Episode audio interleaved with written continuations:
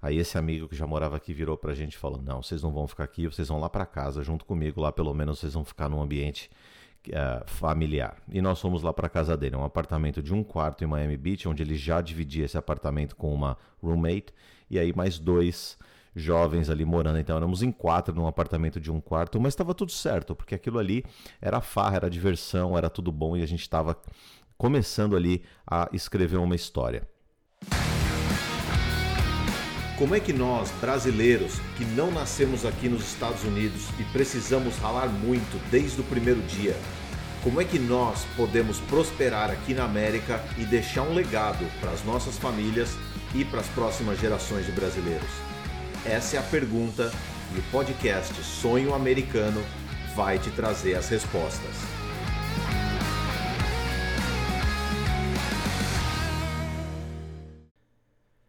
23 de janeiro de 2000.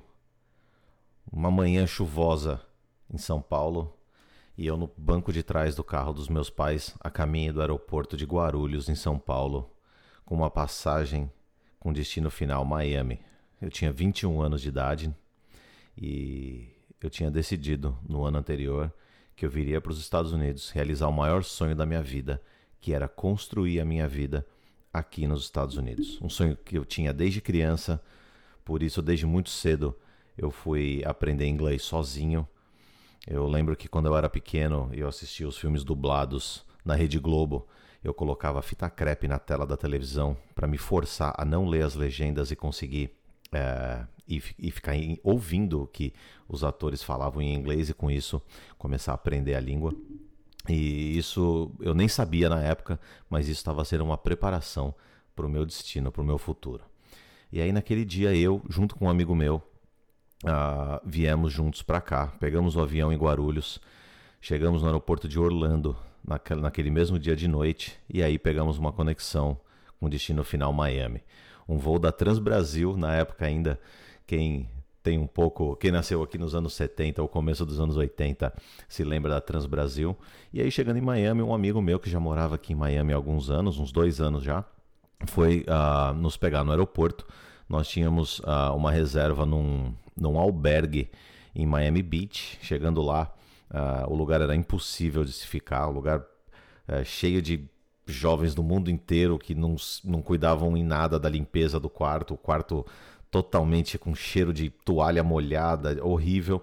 Aí esse amigo que já morava aqui virou pra gente e falou: Não, vocês não vão ficar aqui, vocês vão lá para casa junto comigo, lá pelo menos vocês vão ficar num ambiente uh, familiar. E nós fomos lá para casa dele, um apartamento de um quarto em Miami Beach, onde ele já dividia esse apartamento com uma roommate, e aí mais dois jovens ali morando. Então éramos em quatro num apartamento de um quarto, mas estava tudo certo, porque aquilo ali era farra, era diversão, era tudo bom e a gente estava começando ali a escrever uma história.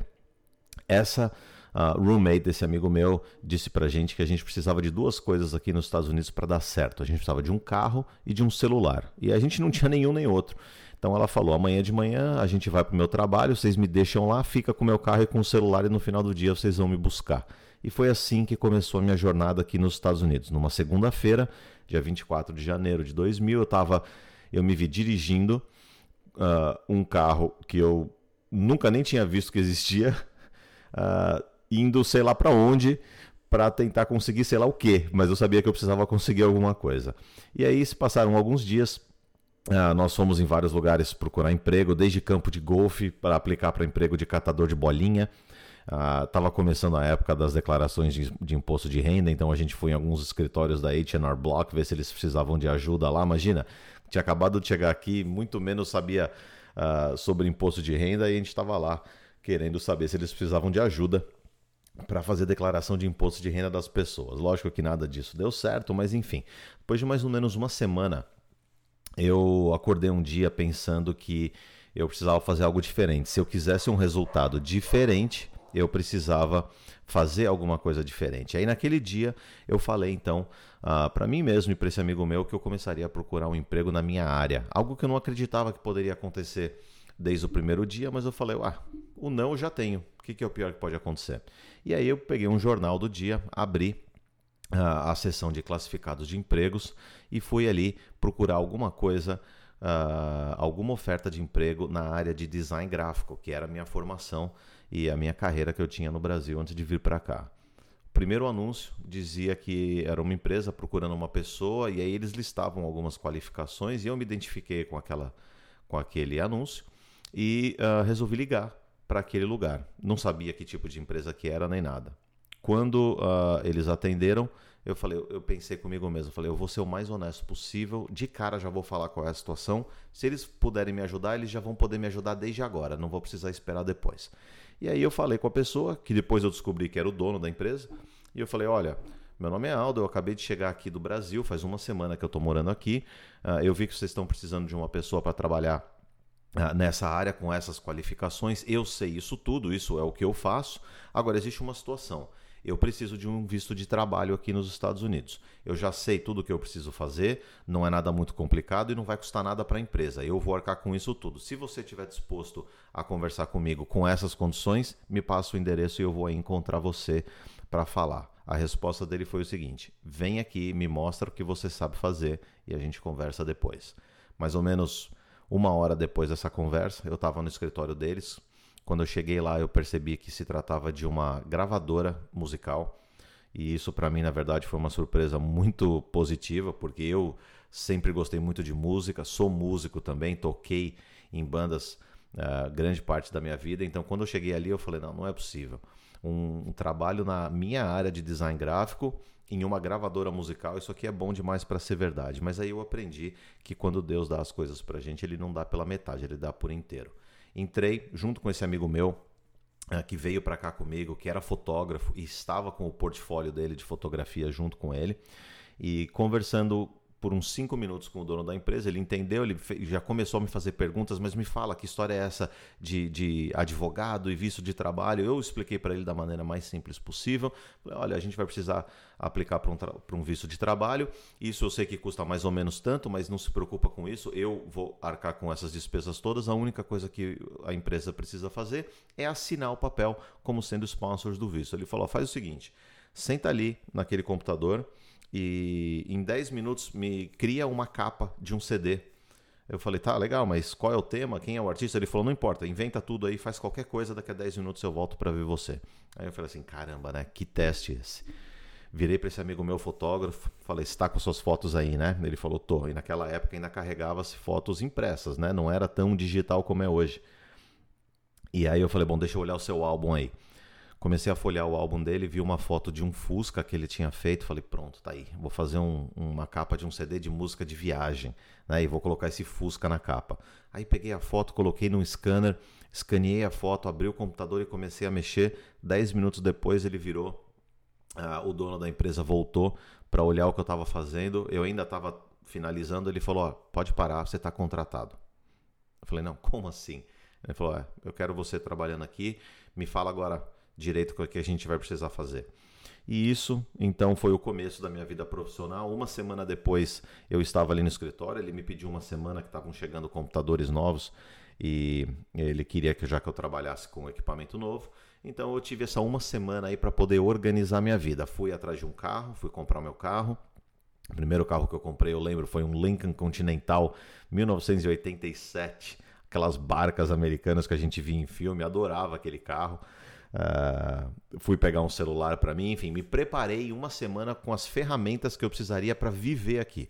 E aí eu comecei a trabalhar nessa empresa. Essa empresa eu trabalhei durante seis anos, até o final do ano 2006, quando a empresa acabou fechando, encerrando as operações.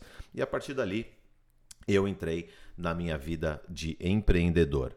Passei dois anos iniciando alguns projetos, uh, até que em 2008 eu uh, montei a minha primeira empresa de verdade aqui, uma empresa de exportação de carros antigos e autopeças para carros antigos. E essa empresa existiu por uh, quase uma década e meia. Até recentemente, durante a pandemia, as coisas uh, ficaram muito desfavoráveis para esse negócio. Eu já estava com outros negócios meus também acontecendo, já tomando muito do meu tempo, e foi quando eu resolvi, eh, então, uh, encerrar as operações de exportação para o Brasil e hoje eu me mantenho com os meus dois negócios principais, que são o negócio, a minha agência de marketing digital e também a, a minha consultoria financeira, uh, de planejamento financeiro e sucessão patrimonial. Mas por que, que eu estou contando essa história para vocês? Porque eu acho importante a gente ver quando a gente está aqui nos Estados Unidos Uh, há pouco tempo, ou mesmo que você esteja aqui já há muito tempo, a gente acaba achando que as dificuldades que a gente passa, aqueles perrengues que a gente passa, acontecem só com a gente. Na realidade, acontecem com todo mundo. As nossas histórias, apesar de serem muito diferentes, né, cada um de nós aqui veio de uma cidade diferente do Brasil, mora numa cidade diferente aqui nos Estados Unidos, tem uma profissão ou uma carreira diferente, mas no final nós somos todos muito parecidos.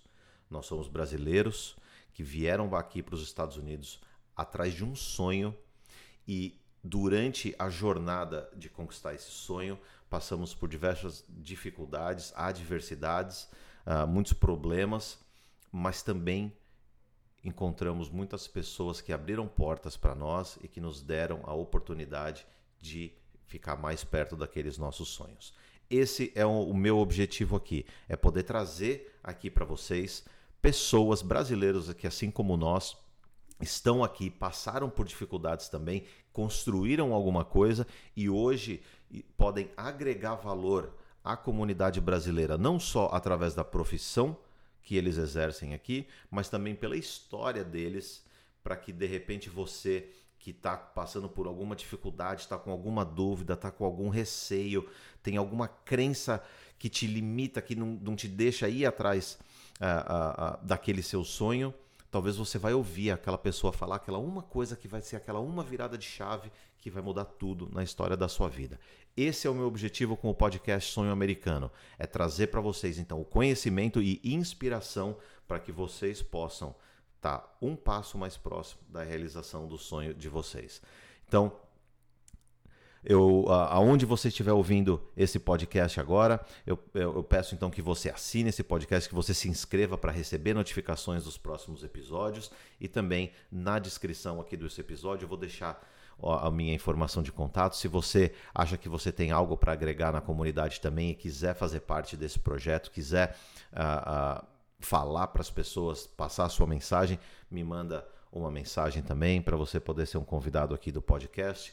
Se você acha que essa é uma ideia legal e você quer continuar uh, uh, escutando, me manda também uma, uma, uma mensagem. Eu quero ouvir de você o que você espera aqui também, para que eu possa cada vez mais fazer esse podcast ser exatamente aquilo que você precisa. Por hoje, o episódio número zero está terminando. Quero agradecer a audiência de vocês e até o próximo episódio. Meu nome é Aldo e a gente se fala muito em breve. Um grande abraço.